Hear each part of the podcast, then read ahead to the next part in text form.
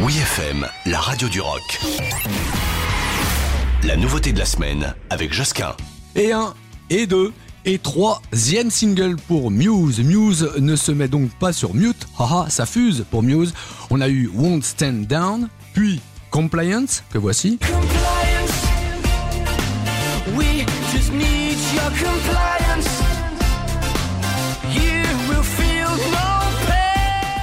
Et maintenant, Will of the People. Alors, euh, selon le clip, Will of the People est une histoire qui se déroule dans un métaverse fictif, sur une planète fictive, gouvernée par un État autoritaire fictif, dirigé par un algorithme fictif. Bon, je m'arrête là. En tout cas, ce qui est sûr, c'est que tout est fictif, sauf au final ce nouveau titre. Un titre bien réel, hein. Ce n'est pas un titre avec lequel on fait mumuse. Au contraire, c'est du sérieux. Les guitares chantent, le tempo est endiablé.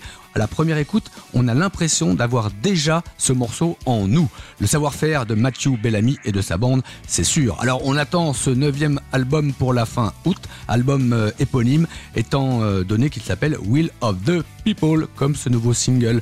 Juste petite précision avant de le lancer, le 25 octobre, on attend impatiemment leur concert à la salle Playel, mais on a le temps d'en reparler.